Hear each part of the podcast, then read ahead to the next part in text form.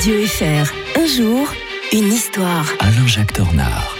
Bien le bonjour Alain-Jacques Tornard. Bonjour Mike, bonjour à tous. Plaisir de retrouver l'historien de Radio Fribourg pour entamer euh, cette nouvelle semaine. Une certaine génération, la vôtre, la mienne, Alain-Jacques se souvient encore de ces fameux dimanches sans voiture. hein. On évoque aujourd'hui, en 1973, le tout premier choc pétrolier. Ouais, on l'a- on l'avait pas vu vraiment venir. Hein.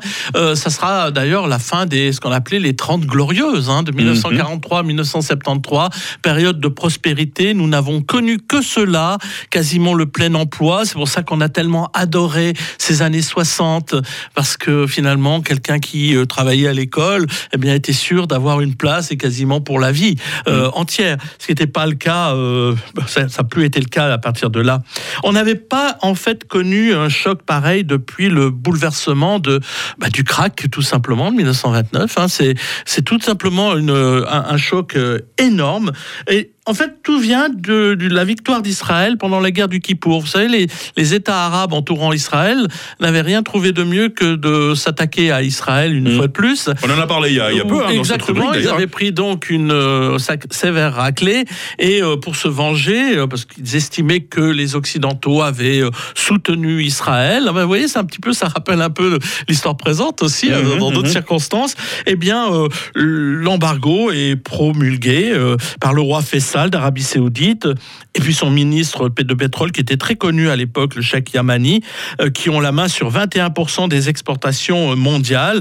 Euh, chacun doit prendre des mesures d'urgence dans la perspective d'une pénurie de carburant, qui d'ailleurs ne, ne viendra pas. Elle sera alimentée uniquement par le fait qu'on de la peur. La peur crée des, des Mhm. pénuries. hein. Mais comme vous le disiez si bien, on avait les, les- les- les- les journées sans voiture. Je me souviens d'une jolie publicité où on voyait, pour économiser l'énergie, on faisait des publicités très marrantes à l'époque.